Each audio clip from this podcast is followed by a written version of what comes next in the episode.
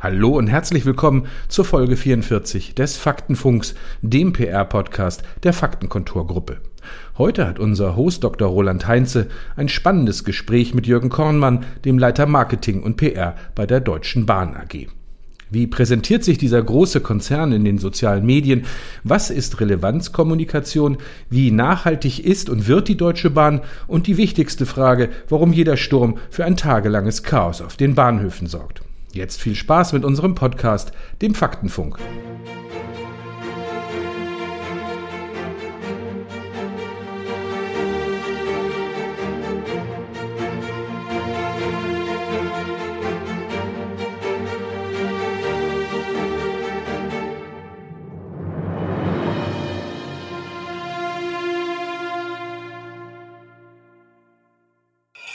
Ja, hallo und herzlich willkommen zum Faktenfunk. Mein Name ist Roland Heinze und ich bin Ihr Host und Gastgeber.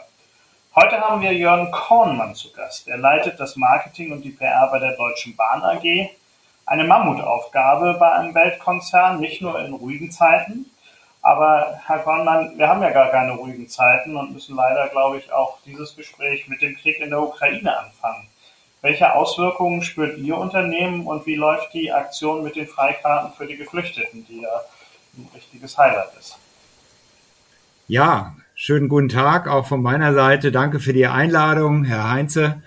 Und äh, das alles beherrschende Thema seit zwei Wochen treibt natürlich auch uns äh, sehr um. Und äh, die Deutsche Bahn hat hier sofort im Rahmen ihrer Möglichkeiten zahlreiche Hilfsangebote im sprichwörtlichen Sinne auf die Schiene gesetzt und äh, hat, äh, wo es ging, mitgeholfen mit äh, jeder Menge Freiwilligen, die sich spontan gemeldet haben, aber auch mit unseren großartigen Kolleginnen und Kollegen der Deutschen Bahn hier Sonderzüge zu organisieren, hier die äh, Mobilität der Geflüchteten sicherzustellen, die aus der Ukraine fliehen und äh, diese möglichst äh, gut zu betreuen in den Zügen, aber auch vor Ort an den Bahnhöfen äh, Frankfurt oder Berlin oder auch Cottbus äh, sind natürlich große Mengen an Geflüchteten angekommen. Und äh, da versuchen wir mit allen Partnern, die sich hier engagieren, äh, möglichst äh, viel Schutz, Geborgenheit, äh, aber vor allen Dingen auch äh, Hilfe bei der Erreichung des Ziels dieser Menschen sicherzustellen. Und dafür ist dieses Help Ukraine Ticket äh, kurzerhand aus dem Boden gestampft worden, das eben sicherstellen soll, dass diese Menschen sich nicht noch mit Fahrkartenkauf und Ähnlichem beschäftigen müssen, sondern kostenlos auf unserem Netz unterwegs sein können. Ja, und ähm, umgekehrt haben sie auch eine Schienenbrücke für Hilfsgüter eingerichtet. Die Logistiktochter Schenker macht es möglich und richtet Sammelstellen ein. Wie ist da der Stand bei den Lieferungen? Also das ist eine Kooperation äh, von DB Schenker und DB Cargo, also unserer Schienengüterverkehrstochter und äh, Schenker, die eben auch See, Flug, äh, Landfracht transportieren. Und äh, das äh, ist äh, sozusagen ganz frisch heute Nacht gestartet, dieses äh, Hilfsangebot mit der Schienenbrücke in die Ukraine. Frau Dr. Nikutta als äh, Cargo-Vorständin hat äh, selber den Startschuss gegeben für den Zug, der äh, sich Richtung Osten in Bewegung gesetzt hat.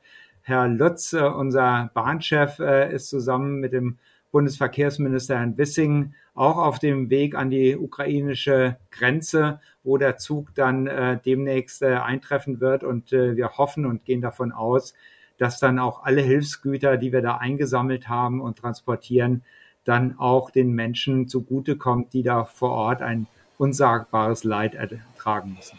Ähm, Hilfe schnell und unbürokratisch. Wie schlägt sich das in den sozialen Medien nieder? Da haben Sie auch immer ein Auge drauf in Ihrer Funktion. Absolut. Und äh, hier erhalten wir gerade sehr viel Zustimmung aus den sozialen Medien. Ähm, die Hilfsbereitschaft der Menschen ist riesengroß, aber auch äh, die Dankbarkeit und äh, die äh, Hochachtung, die äh, die Nutzer unseren Kolleginnen und Kollegen aussprechen für ihre Hilfe und für ihren Sondereinsatz. Äh, da gibt's ja ähm, Kolleginnen und Kollegen wie auch Freiwillige, die zu den Bahnhöfen kommen, die äh, sozusagen ohne Pause hier äh, 20 Stunden am Tag im Einsatz sind. Und äh, das wird draußen sehr gut aufgenommen und äh, sehr hoch anerkannt auch. Ja, kommen wir mal zu Ihren Regelthemen. Da läuft es ja nicht immer so positiv in der Reaktion ab. Ähm, und das letzte, wo man denkt, da könnte es vielleicht unruhig geworden sein, war das Turm Sturmtief, was durchgezogen ist. Da gibt es ja auch Ihren ähm, alten Werbeslogan, alle reden vom Wetter, wir nicht oder nicht mehr. Wie ist dann da diesmal die Reaktion gelaufen? Weil die Züge sind ja großen Teilen nachvollziehbarerweise nicht gefahren. Ähm, ist das auf Verständnis gestoßen oder hat man sie dafür dann ähm, so in Social Medien noch gleich gebasht? Das gehört eigentlich zum Spiel dazu. Ähm, ist auch kein neuer Zustand für uns und natürlich können wir auch nachvollziehen, dass äh, jede Reisende, jeder Reisende, ähm, der letztendlich äh, sein Ziel nicht erreichen kann, aufgrund äh, einer solchen äh, Natureinwirkung äh, erstmal frustriert ist, erstmal sauer ist und da auch mal Dampf ablassen muss. Und äh, da, damit können auch unsere Kolleginnen und Kollegen in den Social Media äh, Teams gut mit umgehen. Das können wir auch nachvollziehen. Natürlich wären wir auch äh, lieber trotz des Sturms gefahren, aber die ähm, Regeln, die wir äh, inzwischen in den letzten Jahren aufgrund vielfältiger Erfahrungen umgesetzt haben, den Verkehr lieber zu einem sicheren Zeitpunkt einzustellen und äh, die Menschen an den Bahnhöfen ähm, dann zu beherbergen und, und zu versorgen, äh, bis der Verkehr wieder aufgenommen werden kann, hat sich als gut erwiesen, denn ähm, die ähm, umgefallenen Bäume, die dann auf der Strecke zu äh, Stops von Zügen auf äh, freier Strecke führen, das sind dann die Situationen, in der dann die Fahrgäste im Zweifel noch mehr in Mitleidenschaft gezogen werden. Und deswegen ist die vorsorgliche Einstellung des Verkehrs äh, vor dem Sturm und dann wieder ein geordneter Anlauf direkt nach dem Sturm ist die bessere äh, Lösung für dieses Problem.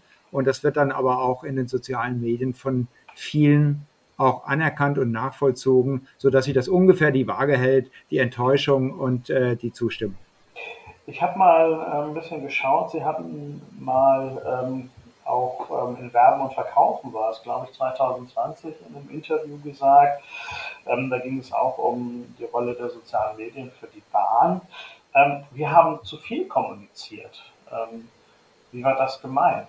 Fand ich in dem Kontext soziale Medien ganz spannend.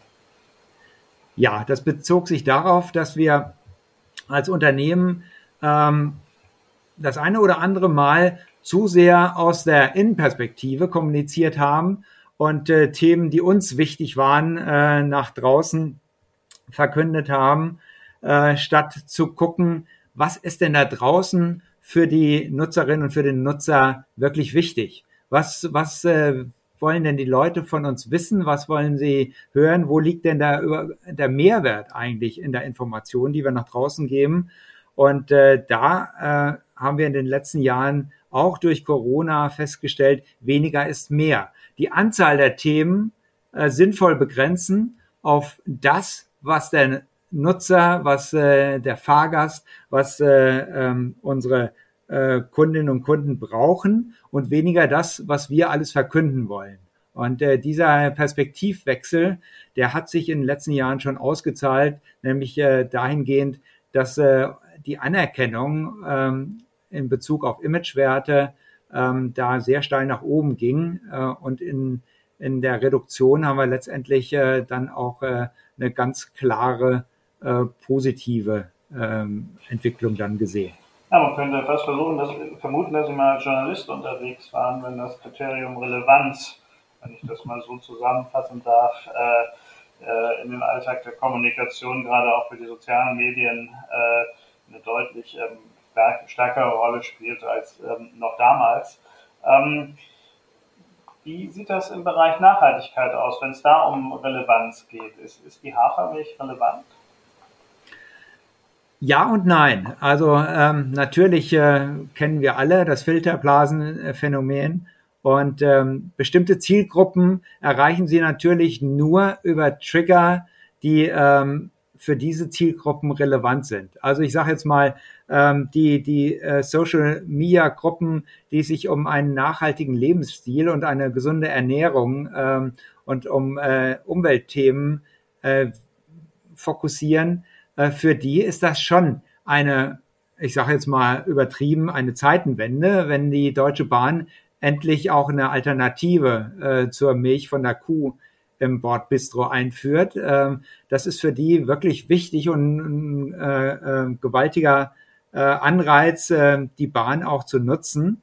Ähm, für andere äh, Zielgruppen ist das mehr oder weniger äh, Wumpe, sage ich jetzt mal, überzogen. Äh, von daher gesehen müssen wir hier äh, bei der Wahl der Kanäle äh, wie auch bei der Wahl äh, der Botschaft und der Einordnung vor allen Dingen auch der Botschaft äh, sehr fein unterscheiden, äh, wen wollen wir erreichen, für welche Zielgruppe ist das überhaupt relevant und ähm, die, das Thema, wie wir beispielsweise CO2 ähm, bis 2040 so reduzieren, dass wir dann ein klimaneutrales Unternehmen werden, ist nun mal eine andere Größenordnung als die Einführung von Hafermilch im Bordbistro. Also diese, diese Einordnung, ähm, äh, was ist die, die übergeordnete Botschaft, die nehmen wir sehr wohl wahr. Klingt so oder so nach einer Menge Arbeit, äh, weil Sie ja auch durchaus sehr viele verschiedene Zielgruppen haben, die Sie erreichen, weil ja so gut wie jeder, nein, nicht wie jeder, aber so eine ganze Menge Menschen mit der Bahn fahren äh, und auch jeder, jeder auf jeden Fall schon mal drin gesessen hat. Was ist da Ihr nächstes Schwerpunktprojekt, wenn man jetzt mal von der Ukraine-Krise dieser Tage absieht? Natürlich äh, sind wir in der Folge der Corona-Krise immer noch äh, sehr damit beschäftigt, äh, die Menschen wieder ähm, für das Verkehrsmittel Bahn zu begeistern. Denn wir haben natürlich in den letzten zwei Jahren einen erheblichen Shift äh, in der Wahl der Verkehrsmittel beobachtet. Äh, es gab eine Renaissance des Autos, äh, logischerweise weil sich die Menschen da doch sicherer gefühlt haben in äh, ihrem abgeschotteten Raum. Ähm, das äh, zusammen mit der Veränderung der Arbeitswelt, der Einführung von Homeoffice in vielen Bereichen, ähm, hat für uns natürlich zur Folge, dass wir vor der Herausforderung stehen, beispielsweise ein ganzes Segment der Geschäftsreisenden wieder davon zu überzeugen, ähm, dass eben manche Reisen doch in der persönlichen Präsenz äh, beim Kunden oder beim Geschäftspartner absolut wichtig sind und äh, dementsprechend die Bahn dafür das äh, Verkehrsmittel der Wahl ist. Und äh, diese ähm, kommunikativen Aufgaben stehen jetzt an, äh, unabhängig davon, dass wir das große Megathema Nachhaltigkeit natürlich äh, weiter verfolgen werden, denn ähm, die Klimaziele äh, erreichen wir ja jetzt äh, nicht äh, von selbst. Und äh, angesichts der Ukraine-Krise hat sich da auch nochmal eine ganz äh, andere Dramatik dieses Themas ergeben äh, in hinsichtlich äh, der Herkunft unserer Energieträger. Also hier werden wir deutlich äh, die Anstrengungen nochmal forcieren, darauf hinzuweisen, dass die Klimaziele im Verkehrssektor am besten mit der Bahn erreicht werden können. Ja, Herr Konmann, vielen Dank für diese Insights aus einem der Größe nach und auch der Aktivität nach Weltkonzern, ähm, der sich gerade aufmacht, ähm, das Thema Verkehrspolitik der Zukunft äußerst relevant zu beeinflussen. Da wird es auf jeden Fall noch spannend und für Sie gibt es viel zu tun. Schönen Dank für Ihre Zeit. Ja, und das war auch schon wieder der Faktenfunk Folge 44.